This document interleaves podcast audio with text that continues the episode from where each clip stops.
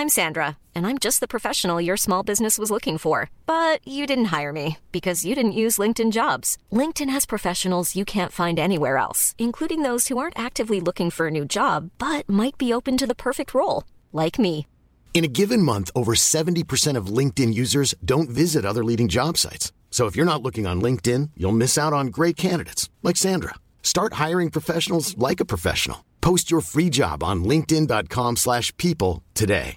Hey, it's Paige DeSorbo from Giggly Squad. High quality fashion without the price tag. Say hello to Quince. I'm snagging high-end essentials like cozy cashmere sweaters, sleek leather jackets, fine jewelry, and so much more. With Quince being 50 to 80% less than similar brands. And they partner with factories that prioritize safe, ethical, and responsible manufacturing. I love that. Luxury quality within reach. Go to quince.com slash style to get free shipping and 365 day returns on your next order. Quince.com slash style.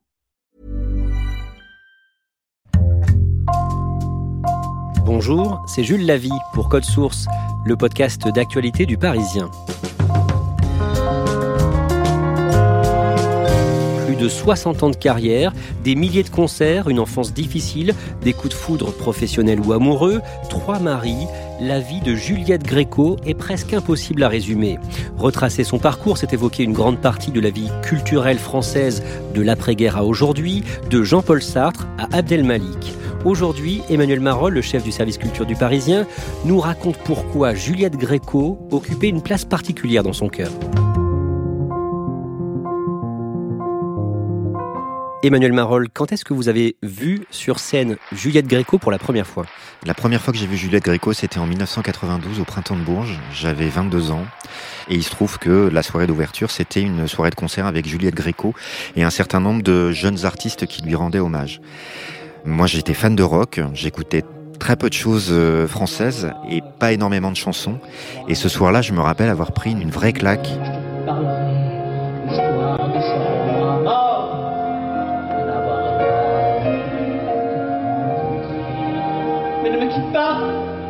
De voir cette euh, artiste qui était euh, pas vraiment dans l'air du temps, qui continuait à tourner et puis euh, qui dégageait un truc hyper impressionnant sur scène, une force tranquille, quelque chose de très sobre et de très puissant.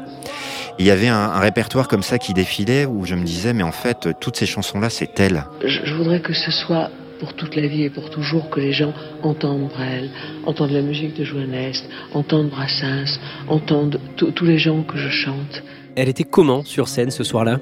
Fine, tout en noir, comme toujours, comme si elle se fondait dans le décor, comme s'il n'y avait juste que sa tête, ses mains et bien évidemment sa voix.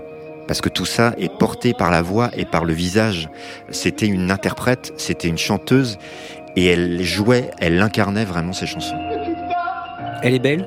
Oui, elle a une forme de beauté parce que même si à ce moment-là elle a déjà un certain âge, on on reconnaît la, la jeune fille absolument magnifique qu'on a pu voir ici et là, en tout cas que moi jeune homme j'avais pu voir ici et là sur des photos des années 50-60.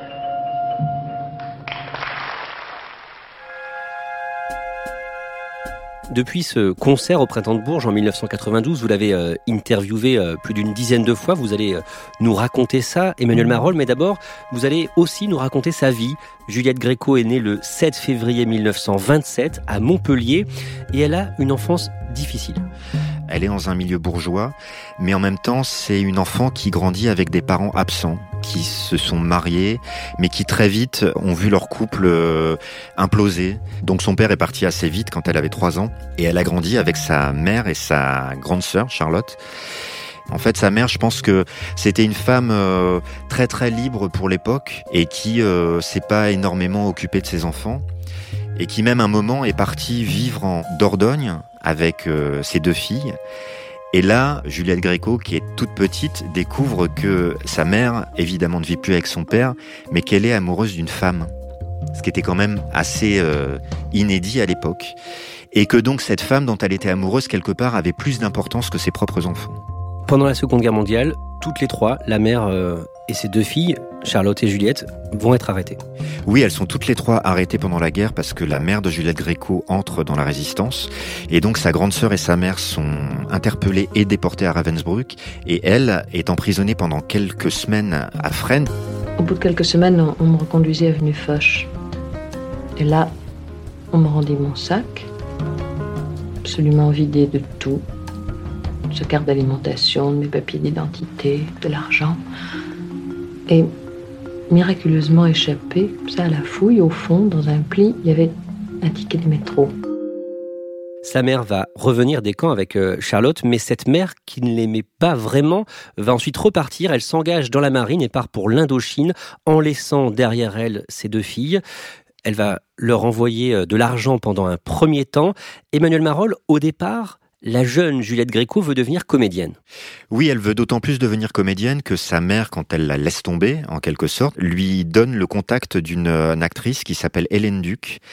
Et euh, Hélène accueille euh, Juliette Gréco chez elle et ça devient sa véritable maman ou sa seconde maman. Elle s'essaye un petit peu au théâtre, on la retrouve notamment dans le soulier de satin, et puis elle commence à fréquenter justement un milieu d'artistes. Connaissez-vous le quartier de Saint-Germain-des-Prés? Saint-Germain-des-Prés? À ce moment-là, Juliette Gréco vit à Paris, donc dans le quartier de Saint-Germain-des-Prés. On est à la fin des années 40 et elle rencontre les philosophes Maurice Merleau-Ponty et Jean-Paul Sartre.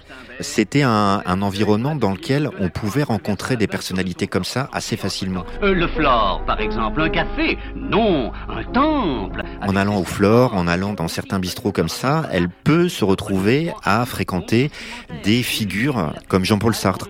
Elle, c'est une sorte d'enfant sauvage, elle connaît pas tous ces gens-là et elle écoute. Elle fait la fête, toute la jeunesse de Saint-Germain-des-Prés est là. L'exemple vient de haut.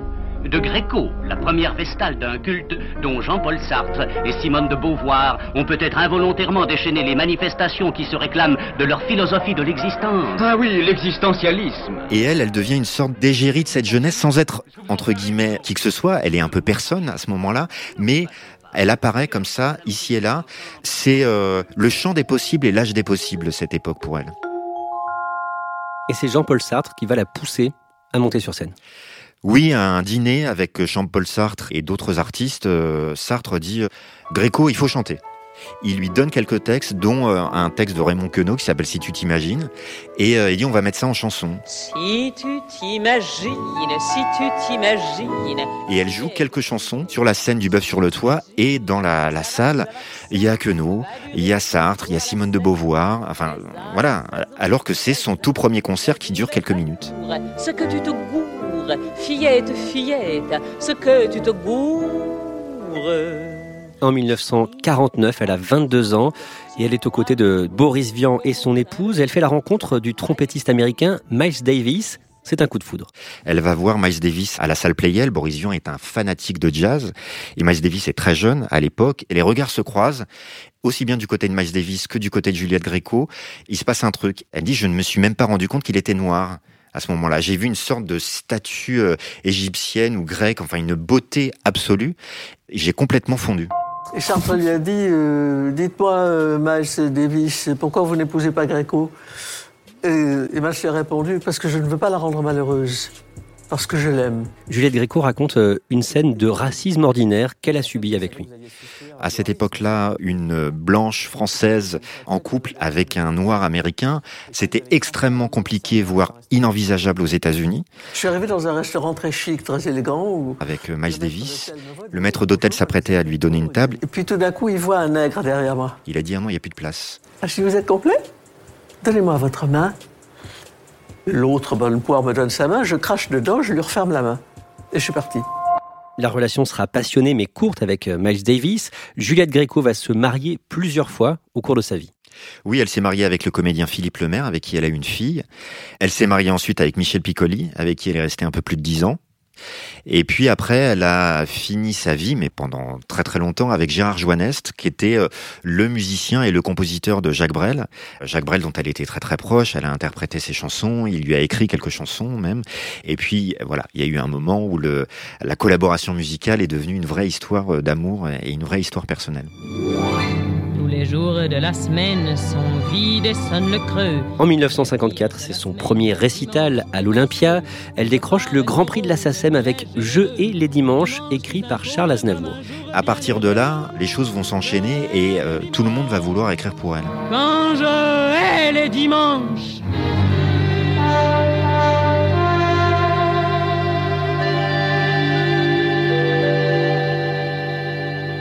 En 1963, Juliette Gréco est chez elle à Paris, dans son appartement de la rue de Verneuil, et elle est avec Serge Gainsbourg. Oui, il passe euh, une soirée, une nuit euh, avec Gainsbourg à boire du champagne, à écouter des disques. Euh, elle, elle danse.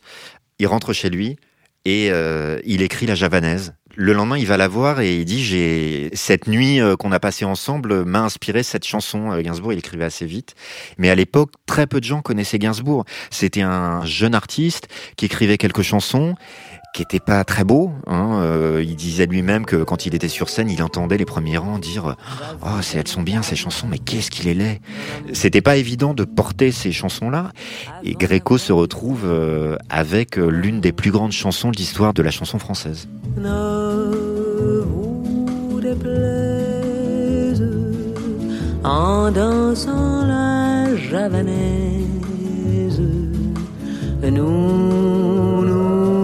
Aimions le temps d'une chanson. Parmi les autres chansons qui vont devenir ces classiques, on peut citer Joli Môme de Léo Ferré ou encore Déshabillez-moi en 1967. Déshabillez-moi. C'est une chanson qui pouvait faire scandale, hein. sauf que c'est elle qui l'incarnait et elle a rajouté à la fin du texte Déshabillez-vous C'est-à-dire que c'était une façon de montrer que c'est elle qui avait la main sur toute cette histoire et que c'est elle qui décidait et que c'était pas son partenaire. On l'a dit, au début de sa carrière, Juliette Gréco voulait devenir actrice et depuis 1965, elle est extrêmement populaire en France grâce à une série télé. Oui, c'est une série vraiment éphémère qui s'appelle Belphégor où elle joue le fantôme du Louvre avec un masque et qui a terrifié la France entière à l'époque. Un bruit étrange court dans Paris. Il y aurait dans le Louvre un fantôme. J'ai toujours autant de charme. Déroutante, Laurence. Je suis si heureuse. Pourquoi? Belphégor ne m'a pas tuée. Quand la série a été diffusée, elle était à l'étranger et c'est quand elle est revenue qu'elle a mesuré l'impact de, de cette série qui, encore une fois, n'a pas été très très longue, mais qui a énormément marqué l'époque.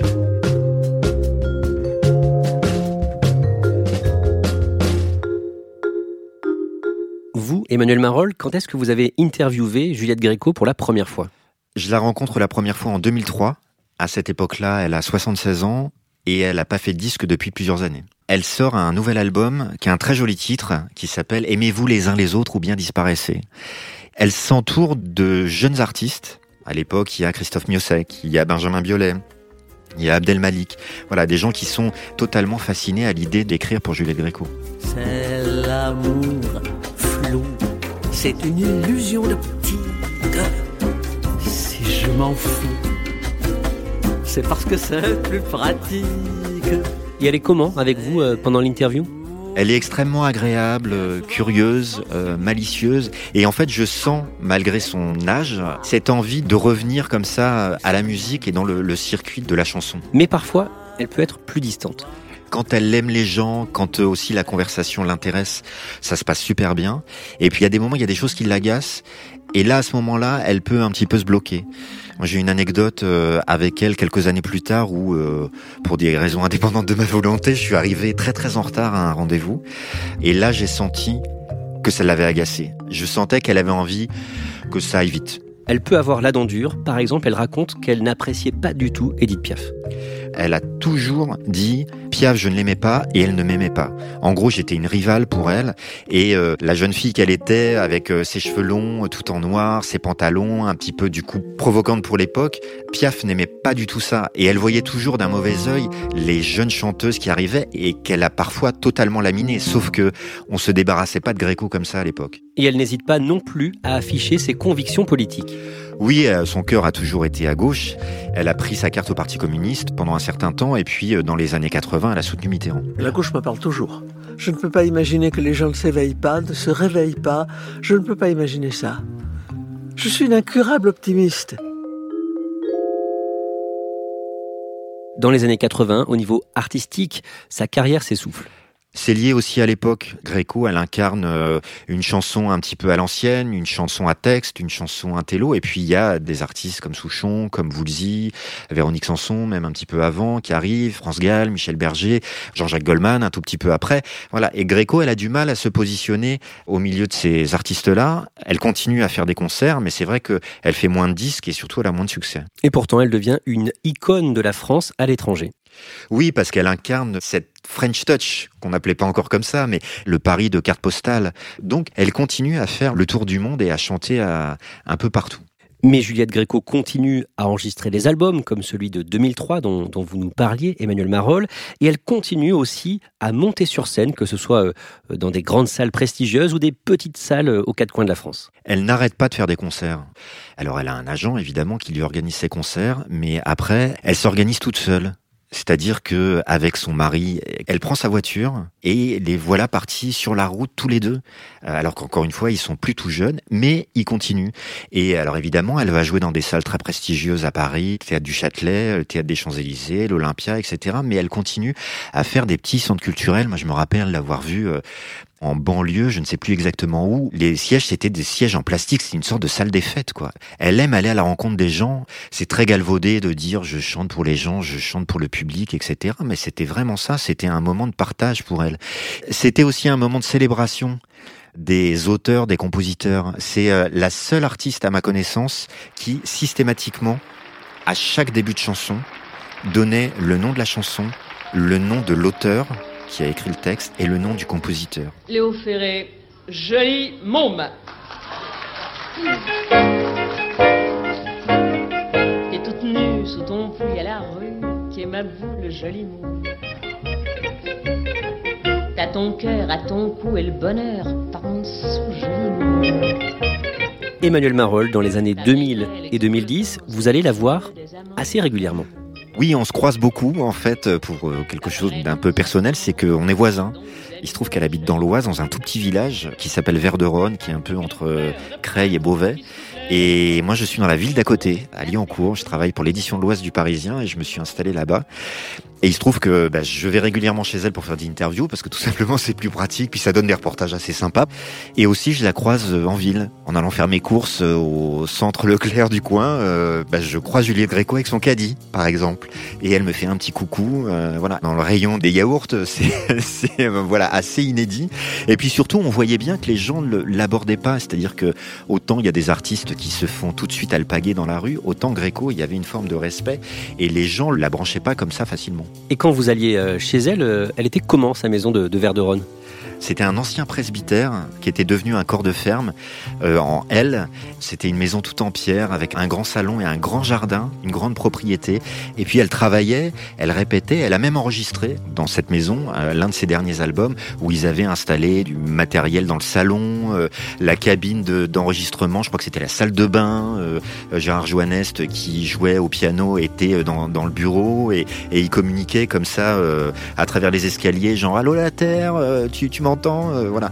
Elle travaillait à la maison, mais elle travaillait tout le temps. C'est-à-dire que même pour préparer ses concerts, euh, je me rappelle, elle m'avait dit, euh, j'étais en train de répéter dans ma tête un texte tout en faisant une sauce béchamel. Voilà, c'était ça, Julia Gréco à la maison. Vous étiez comment, vous, quand vous étiez face à elle en entretien?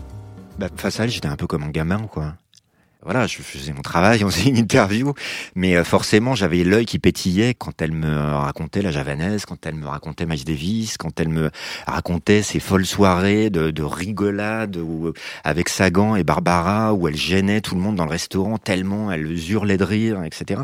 Forcément, il y a toujours un moment où euh, vous menez l'interview, mais vous vous dites quand même, là c'est Juliette Gréco qui est face à moi. Merci pour la poésie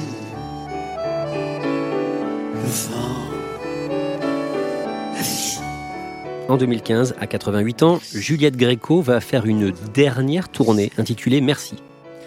Autant il y a des artistes qui euh, nous servent la tournée d'adieu pendant des années et des années sans jamais euh, quitter la scène, autant elle, c'était clair. Elle disait, je ne veux surtout pas faire pitié, je veux finir debout. En 2016, elle perd sa fille unique, Laurence, qui était euh, script pour le cinéma, emportée par un cancer à l'âge de 62 ans. La même année, au mois de mars, elle fait un AVC et elle perd sa voix.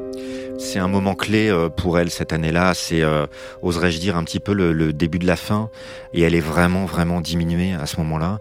On commence à entendre dire que bah ça va vraiment pas fort, que oui, elle a quitté la scène, mais que elle en a peut-être pour plus très très longtemps. On sent qu'on est dans une fin de vie assez triste Deux ans plus tard, en 2018, elle perd son mari, pianiste et compositeur, dont on a déjà parlé, Gérard Joannest.